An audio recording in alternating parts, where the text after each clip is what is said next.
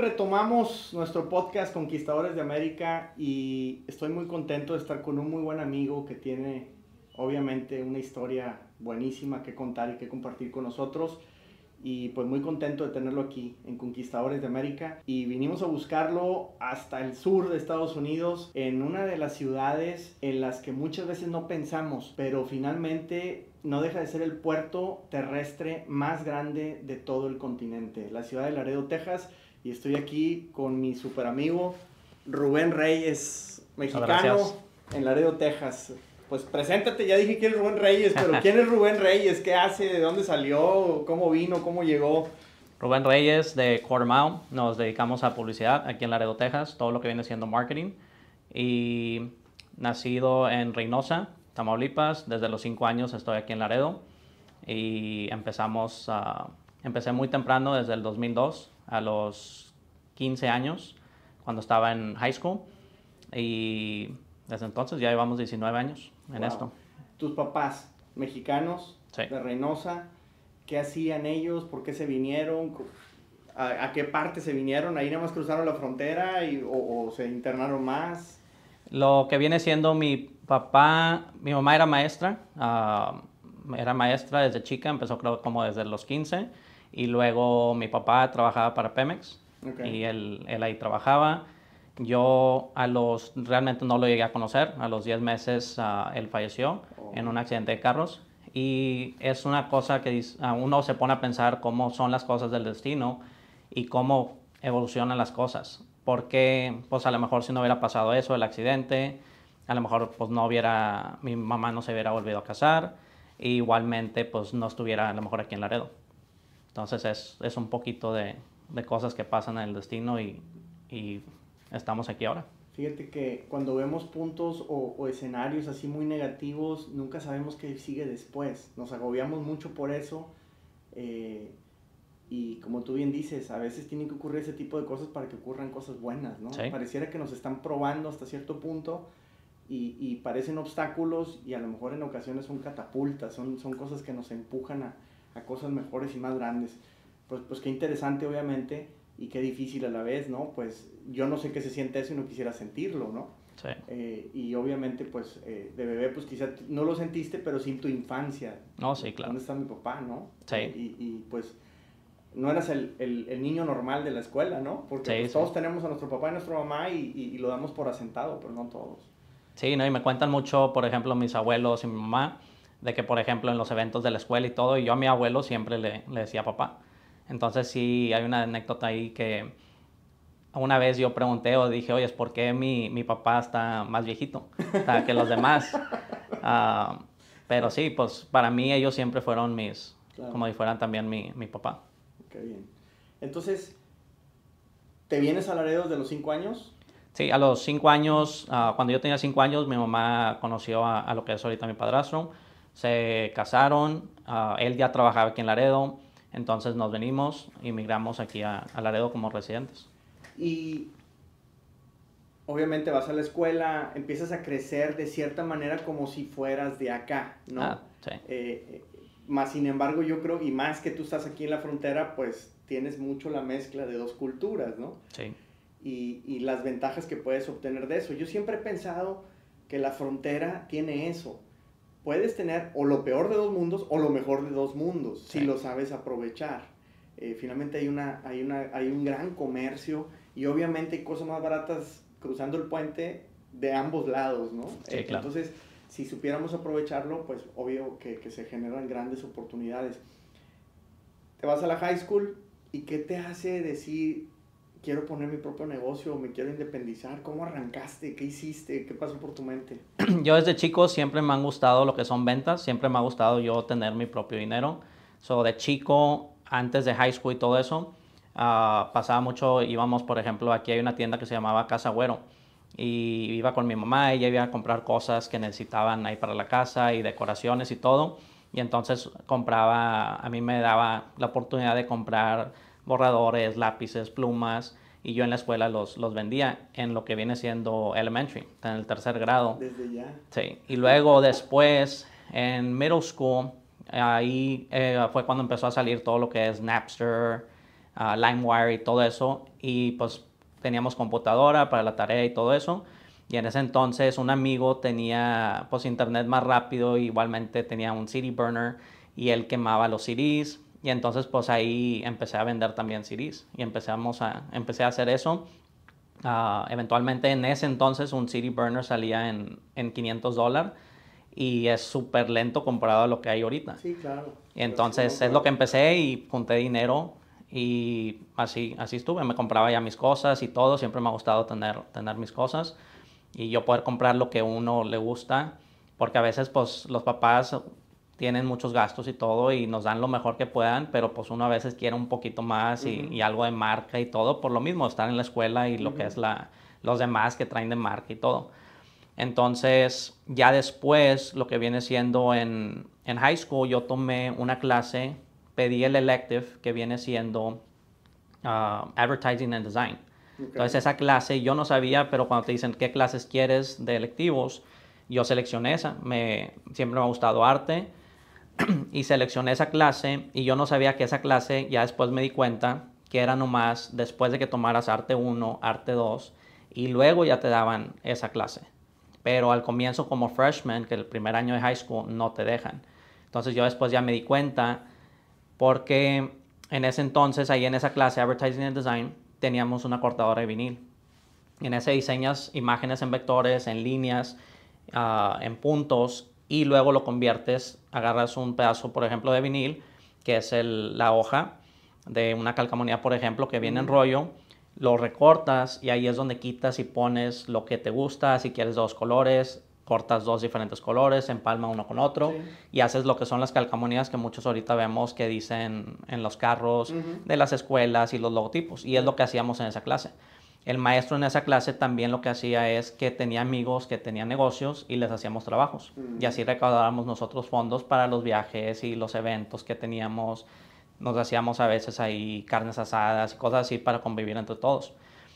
Y en ese entonces yo no sabía que como freshman no podía tomar esa clase, pero la seleccioné, me la dieron, estuve en ella y uno de los muchachos que se llama Israel Cruz, él ya iba de salida él era un, un uh, senior y lo que preguntó, le había dicho el, el, maestro, que es maestro Chapa, todavía hablo con él y, y, somos buenos amigos, le había dicho a él, checa a ver quién le ves potencial, que le puedas enseñar, que le vaya a gustar, porque necesito que alguien se quede aquí para ayudarme y seguir corriendo la, la máquina. Okay. Entonces a mí me interesó, uh, empecé a ver ahí, oye, cómo funciona, cómo, cómo jala, oye, y nomás estar viendo. Yo, yo soy una persona que aprendo mucho visualmente okay. y así aprendí y me vine quedando realmente en esa clase. Uh, después de eso hicieron otra clase para poder seguir ahí mismo, que viene siendo Graphic Arts, es otra clase que ya estaba. Luego hicieron Advertising and Design 2, más avanzado, por ejemplo, y luego Graphic Arts 2. Y así fue como empezó. El año sophomore year, el segundo año, fue cuando decidí uh, que mi papá me ayudara hacía la inversión, me prestara su crédito, igualmente que, que, me hiciera la empresa, porque a esa edad pues no podía, claro. a los 15 años no podía yo tener una empresa. Y fue como empecé. Y al primer mes se pagó la inversión con lo que yo tenía guardado, pagué la tarjeta de crédito y desde ahí ya no le hemos tenido que meter nada. ¿Y los clientes de dónde los sacabas? ¿Tú ibas a buscar clientes? Sí, para empezar era nomás ahí en la escuela. Entonces okay. el nombre Quarter Mile viene de, antes era quarter mile graphics, pero se escribía como un cuarto, sí. one slash four. Uh -huh. Entonces empezamos en ese entonces, a mí pues me gustaban los carros, todavía me gustan mucho los carros, y en ese entonces empezaba mucho lo de Fast and the Furious sí, y los sí, carros y claro. todo. Entonces todos querían ponerle las gráficas en los carros, estábamos uh -huh. haciendo equipos de carreras, entonces ahí es como empecé. Me tomé un año para convencer a mi papá porque él pues tiene su trabajo, pero igualmente nunca ha sido emprendedor y para él pues se le hacía mucho riesgo y mucho dinero, trabajando un trabajo normal, una agencia banal. Entonces me tomé casi un año en enseñarle y decirle, mira, tengo todos esos trabajos que son gráficas para carros, este lo va a cobrar 300, este 250, este son 400 y aquí están los 1500 que me vas a prestar, aquí está todo el trabajo, préstame la tarjeta de crédito.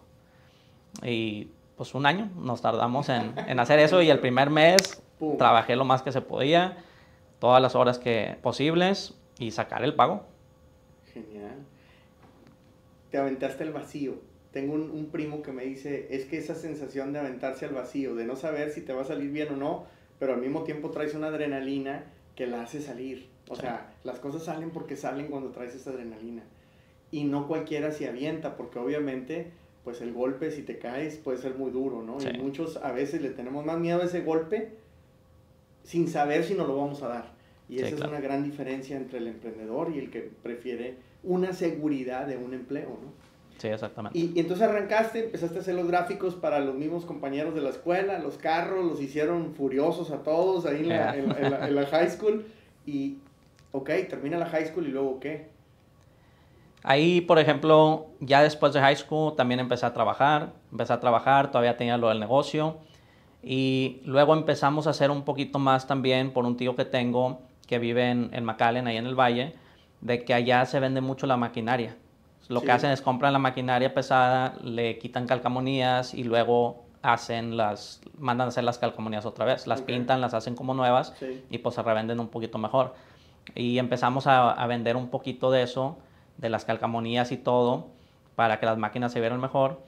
Y después de eso, pues ahí fuimos creciendo un poquito y también igualmente empezar a trabajar en negocios. En el 2005 fue cuando decidí invertir más y ordenar las impresoras a color. Porque en ese entonces me pasó que perdí un cliente porque a él le rediseñaron su logotipo y un logotipo de cinco colores que era antes, se lo diseñaron de dos colores y por ejemplo el precio era, por ejemplo, yo le cobraba 100 dólares por el logotipo ese y la otra empresa le cobró 40. Entonces el cliente automáticamente dice, oye, pues me voy a ahorrar 60 dólares, ya no te puedo pedir a ti.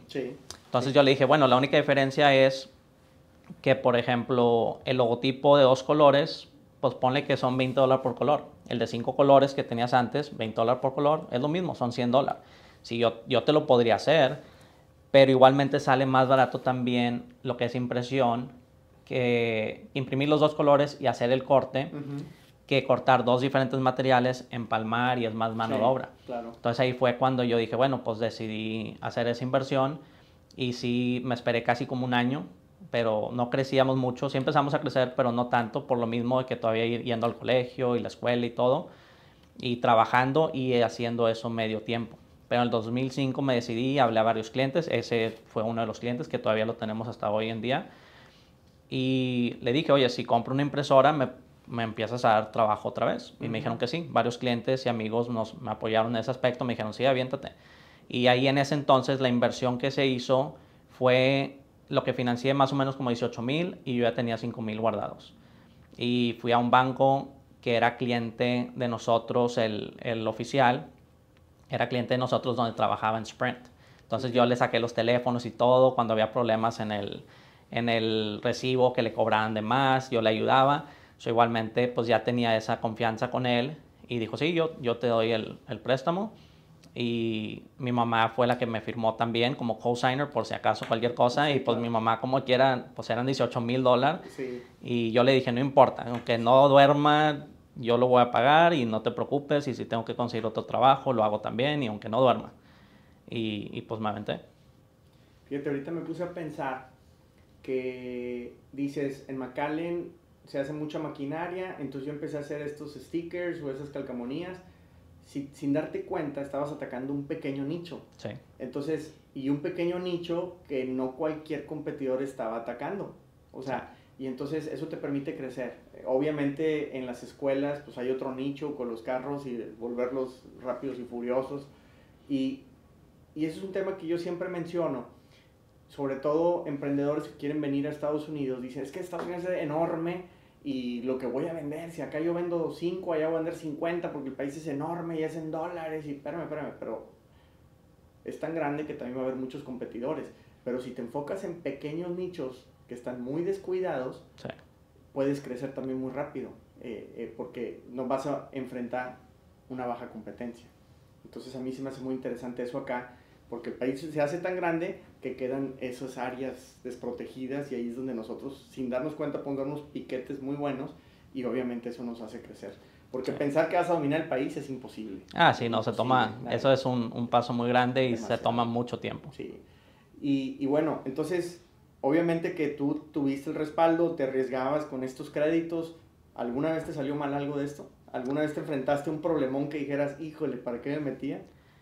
Me pasó una vez, nunca había hecho las máquinas un lease y por agarrar la máquina al momento que la necesitaba que agarrar, que era para una campaña política, y me quería meter más a ese mercado que es para imprimir directo. Entonces ahí nos ahorramos lo que es el, el vinil, no tener que transferir, el tiempo, impresión directa.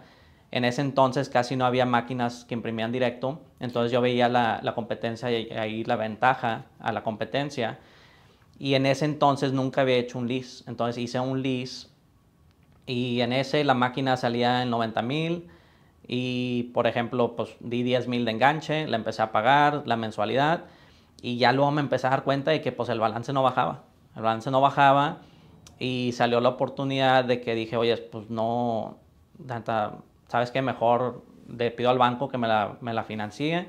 Salí del apuro en el aspecto de que la necesitaba que comprar la máquina para la campaña política y poder agarrar esos clientes. Y nos fue muy bien en esa temporada, entonces lo que luego hice es refinanciarla con un banco. Y cuando les hablo y les digo, oye, pues ¿cuánto debo? No, pues debes 90. ¿Cómo? Di 10 mil de enganche y llevo tanto de pagos. No, es que no sé qué estructura era y pues no, debía 90. Debía 90, 10 a la basura más los pagos. Dije, no, ¿cuánto por salirme? Y pues era, era prácticamente lo, lo que se había financiado completamente. Entonces ahí fue donde ya aprendí y dije, bueno, no todos los leases van a funcionar. Ahí fue cuando empiezo yo a aprender pues un poquito más de las finanzas. Siempre me han gustado los números, pero igualmente pues es algo nuevo porque nadie te lo enseña. Lo poquito que realmente aprendí de las finanzas y administración del negocio y todo fue un poco de mi papá porque él igualmente hacía los los hacía las facturas él, igualmente él me ayudaba a pagar los impuestos y todo eso. Pero realmente, pues en el mundo del negocio nadie te enseña lo que son las finanzas y cómo y qué conviene, intereses. Y pues eso lo vas aprendiendo ahí de, de poquito a poquito. Y a base de golpes y golpes que cuestan Sí, tiempo, dolores de cabeza y obviamente pues mucho dinero, ¿no? sí, El otro día yo escuchaba una entrevista de alguien que decía que pagamos por ir a la universidad y nadie ve un negocio como una forma de aprender. O sea, sí, decimos, no, es que fracasé, espérame, pero aprendiste algo, sí, pues piensa que fuiste a la universidad, pero en este caso fue algo real y no práctico, ¿no? Entonces, el tener un negocio, pues, aunque, si no hiciste dinero en su momento, bueno, aprendiste mucho, tienes mucho más Ya. conocimiento que te va a ayudar para lo que siga. Entonces, no necesariamente fue un fracaso, es como si hubieras pagado, ¿no? Por, por ir a la escuela. sí, claro. Y, y como dices, veo mucho eso. Lamentablemente las escuelas se quedan mucho en la teoría y entonces cuando tú te lanzas, ay caray, ¿y cómo le hago para los impuestos? ¿Cómo le hago para el préstamo? ¿Cuál es el préstamo correcto? Y, y más, obviamente que estamos en un país, aunque tú creciste acá, pues quizá también tu papá eh, estaba más acostumbrado al lado mexicano y te enseñó un poco a la mexicana y acá llegas y el esquema es diferente. Y, y yo veo mucho eso también, ¿no? Del, del emprendedor que, que emigra o que abre sus empresas acá. Pues tienes que entender el crédito, cómo funciona. Tú, tú lo aprendiste de cierta manera apoyándote el de tus papás, pero Sí. el tuyo personal demora en, en- en hacerse. Sí, demora claro. que un banco crea en ti sin necesidad de que alguien más te firme, sino Sí. que ahora seas tú el que firma. Entonces, todo eso lleva paciencia y mucha disciplina. En el camino, pues te cuesta dinero, porque mientras la tasa de interés es más alta las Sí. primeras veces y poco a poco va bajando, va bajando, ¿no? Entonces, son, son temas que, que tenemos que ver la manera de estudiarlos porque pues, es difícil, ¿no? Y, ¿Y a qué otro obstáculo te enfrentaste en el negocio? O, o mucho seguramente, pero Sí. que te recuerdes, ah, esto me pegó. eh, eh, si yo hubiera sabido esto antes, quizá lo hubiera hecho diferente. Ok. ¿Qué, qué te imaginas eh, o qué, qué recuerdas? Se me hace uno de los, no, yo pienso no hubo muchos obstáculos que realmente nos, nos hayamos enfrentado, más que lo que sí veo es que, y es muy difícil para muchos, es decir, bueno, estoy ganando tanto, no puedo hacer todo yo, no me alcanza el tiempo, no me alcanza el día. Y lo que veo que es muy difícil para mucha gente es realmente decir, bueno, déjame agarro parte de mis ganancias y empiezo a contratar a alguien. Y uno siempre tiene ese miedo de que pues si les enseño, luego ellos se van a ir a hacer lo mismo, van a poner la competencia. Y es un miedo que mucha gente tiene. Entonces, ¿Te ha pasado eso? ¿Que no me ha pasado. Eso? No me ha pasado y, en ese aspecto hemos tenido mucha suerte. Sí que se han ido a, trabajar con la competencia, pero no que hayan montado su propio negocio. Entonces, en ese aspecto sí hemos, hemos uh, tenido suerte. Pero igualmente lo que es eh, un emprendimiento o un negocio no es para todos no es para todos, entonces es lo único que a veces se, les se me hizo difícil decir, bueno, pues estoy ganando tanto, pero quiero un poquito más de tiempo y quiero crecer, quiero más, entonces déjame agarro esta parte y contrato un empleado y empezarles a enseñar y luego otra vez, te pones a ver los números, me está quedando tanto, pues quiero seguir creciendo, vamos a meterle otro empleado. Y invertir, invertir y uno no nomás empezar a gastar y gastar y, y metérselo al negocio más que nada empleados y también en equipo, maquinaria y todo, para seguir quedándote, ser uno de los mejores y, estar arriba. Sí, es que soltar al bebé no es, no es fácil. Y yo me imagino que es como, no sé cuándo me vaya a pasar, pero como cuando se casa un hijo, me imagino que va a ser bien difícil soltarlo, ¿no? Que ya no va a vivir contigo, etc. Pero, y se me hace bien interesante lo que comentas. Entonces, la fórmula que tú has seguido es pues tratar de reinvertir y reinvertir. Y me gusta lo que dices en, en, en equipo, tecnología, etcétera, pero también en tu equipo de, de recursos humanos. O sea, y, qué importante es eso. ¿Cuántas personas están acá contigo? Ahorita tenemos ya 21, 21 empleados. Pues no son cualquier cantidad. Sí. 21 eh, mentes y controlar eso y ponernos de acuerdo y llevar una ideología, pues es difícil. Sí, sí. Qué, qué interesante. ¿Qué, ¿Cuál ha sido para ti una de las mejores satisfacciones? Me decías al inicio que obviamente la independencia, te gusta tener tus propios recursos, etcétera, pero ¿qué hizo que te apasionara tanto este negocio? Primero, obviamente, en la escuela, pues se te tuvo que haber gustado. Es raro el que trabaja en lo que estudió. Sí. Eh, y aunque no era una carrera universitaria, pues de cierta manera sí le metiste galleta ahí y, y te dedicaste a eso y, y, y, te noto contento estar en esto, pero ¿por qué te apasionó esto? que, viste satisfacción. Además del dinero, no sé si estás de acuerdo, creo que el dinero se volvió secundario. Seguramente te pasó. porque te veo muy apasionado con lo que haces y eso hace que ganes bien o que te vaya bien o que el negocio crezca. Pero la pasión es diferente. ¿Qué, te apasionó en este negocio? Al comienzo, más que nada, como ya estaba en lo de los carros y siempre me han gustado los carros, las carreras y todo, en ese aspecto me, me gustó y me apasionaba pues andar en eso andar ahí en los equipos, conocer las diferentes personas, conocer lo que le estaban haciendo a los carros, igualmente de gente diferente. En ese entonces también empiezas a, conocer gente de negocios, porque también una cosa es el grupo que tienes ahí en la escuela. Y pues sí, le meten ahí a los carros como puedes y todo lo que trabajas se los metes a los carros y para tratar de hacerlo más rápido, uno que otro que su papá le, les ayudaba o les compraban cosas, pero luego mucha de la gente que está en ese, en esa industria o en, o en ese tema de los carros y arreglarlos, muchos tienen negocios, porque sí es un hobby demasiado caro. ¿Y por qué? Porque siempre quieres ser el más rápido y tener el, el, carro mejor y... Siempre sale un accesorio, una lucecita, cualquier cosa que, que lo haga ver también bien y, y, las llantas y el ring y el motor y el turbo y el filtro. El sonido y todo. Entonces, ahí fue cuando ya empecé a trabajar más con negocios y me gustó mucho de poder ayudarles a las marcas. Poder ver una marca o un diseño y decir, yo lo puedo mejorar y darles una mejor imagen. Y la satisfacción que tiene uno en que la gente a veces diga, oye, es franquicia esa compañía. Y no, no es franquicia, pero igualmente el tema es hacerlo. Pareciera franquicia, ¿no? Sí. toda la publicidad y me gusta también ver ahorita los, los negocios crecer. De que empezamos juntos y los he visto crecer. Está restaurantes que ya tienen más de uno, que le hemos cambiado la, imagen y, y, es la idea de nosotros. Nosotros no nos enfocamos en decir vamos por nuevos clientes para reemplazar a nuestros clientes. La idea siempre es agarrar un cliente nuevo, pero retenerlo y seguir creciendo todos juntos. Qué interesante el enfoque, porque si un negocio como este se pudiera pensar, oye, pues sí, les rotulé un vehículo o les puse un anuncio en el restaurante, pues ya no me van a ocupar por 20 años. Sí pero entonces tú te involucras o se involucran ustedes en muchos más aspectos de qué más te puedo ayudar, qué más te puedo ayudar, porque lo que quiero es hacerte crecer, no es venderte un anuncio. Entonces ya cambió muchísimo el enfoque, te quiero ayudar como cliente. Si a ti te va bien, pues tus necesidades hacia mí van a incrementarse, ¿no? Porque obviamente entre más crezcas, pues más le vas a querer seguir metiendo al marketing, al advertisement, etcétera. Entonces ahí es donde puedes hacerte eh, más grande junto con ellos. Como me gusta mucho el enfoque. Eh, y como empresas muchas veces eso se nos olvida, que finalmente el cliente es, el, es importante, ¿no? Obviamente nuestros recursos humanos, etcétera. Sí, claro. Pero si ese cliente crece y tú le ayudaste, te va a valorar también mucho más. Entonces ya no se volvió tanto de precio el tema, ¿no? Oye, está lo que decías ahorita, 100 dólares o 40. Espérame, pero si yo te cobro 100 y no 40, pero yo te ayudo a generar 500 y aquel cuánto, ¿no? A lo mejor no te da nada. Y si te salió barato, pues no te da nada. Entonces, qué, qué padre. Y seguramente te has de llenar orgullo cuando, de orgullo cuando andas por Laredo paseando y ves este anuncio, yo lo hice, yo lo hice, yo, o nosotros, nosotros, nosotros, o ves un vehículo y nosotros, ves un negocio, mira, ese negocio estaba de ese tamaño y ahora tiene 10 tiendas o 10 sucursales y hemos estado en todo este camino por todos estos años. Se me hace...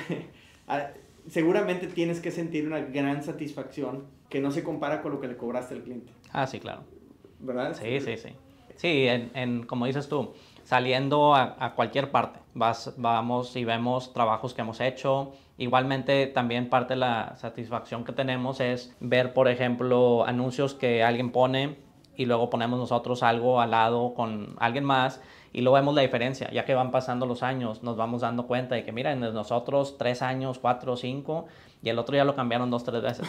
Entonces nos da mucha satisfacción de saber de que le estamos dando mucho valor al cliente y sí, somos más caros que los demás, que nuestra competencia localmente, porque ya nacionalmente sí estamos en el mismo rango de precios, pero cuando nos comparan localmente somos los más caros. Pero ya que uno ve, este cliente después de un año, dos años lo tuvo que cambiar y nuestro cliente después de cinco, pues esa diferencia que paga un poquito de más el cliente ya es una inversión más que un gasto.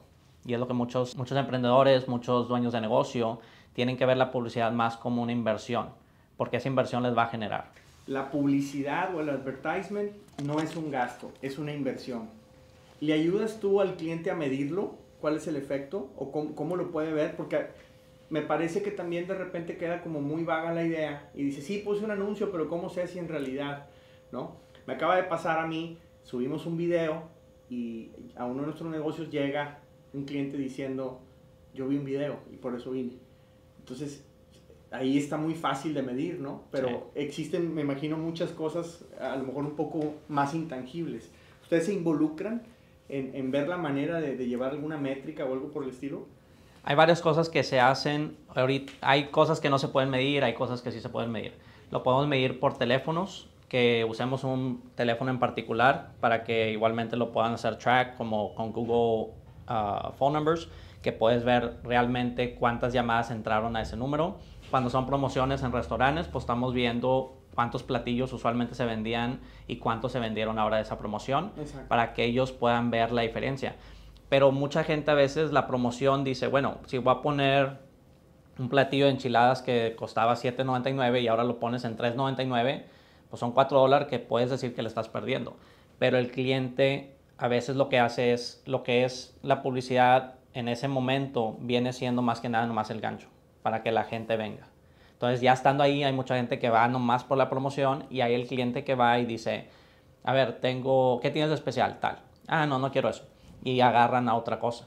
Entonces ya basado en eso, entonces ya agarran un platillo de 15.99 o 20 dólares. No, y te faltan las bebidas y que si quiso postre o si le llevó a la tía o a la esposa para llevar o lo que sea, ¿no? Entonces lo importante es traer al cliente. Ya después qué servicio le das es otro, es otro tema, ¿no? Y ahí, y ahí obviamente tiene que ver pues, el cómo se ve el lugar, qué experiencia tengo, etcétera, ¿no? Entonces, parte del arreglo de la publicidad externa tiene que ver mucho con la interna en ese tipo de negocios. Sí, exactamente. Lo que viene siendo el branding interior, la experiencia, cómo te sientes llegando al lo que le llaman el atmosphere y también cómo te trata la gente. Todo eso tiene que ver.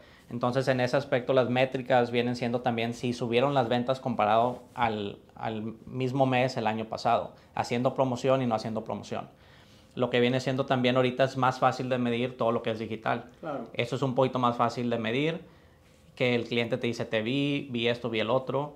es un poquito más fácil de medir eso y podemos ver cuánta gente y podemos ver un, un retorno ahí en el aspecto de ver, por ejemplo, si mil gentes la, ah, vieron la publicidad y vendí 10 productos o me marcaron 10 veces, de esas 10 llamadas se reúnan. Entonces ahí ya uno puede ser más consciente en cuánto meterle en publicidad, en meterle en pauta para poder generar lo que uno quiere de, de ventas finales. Sí, me encanta.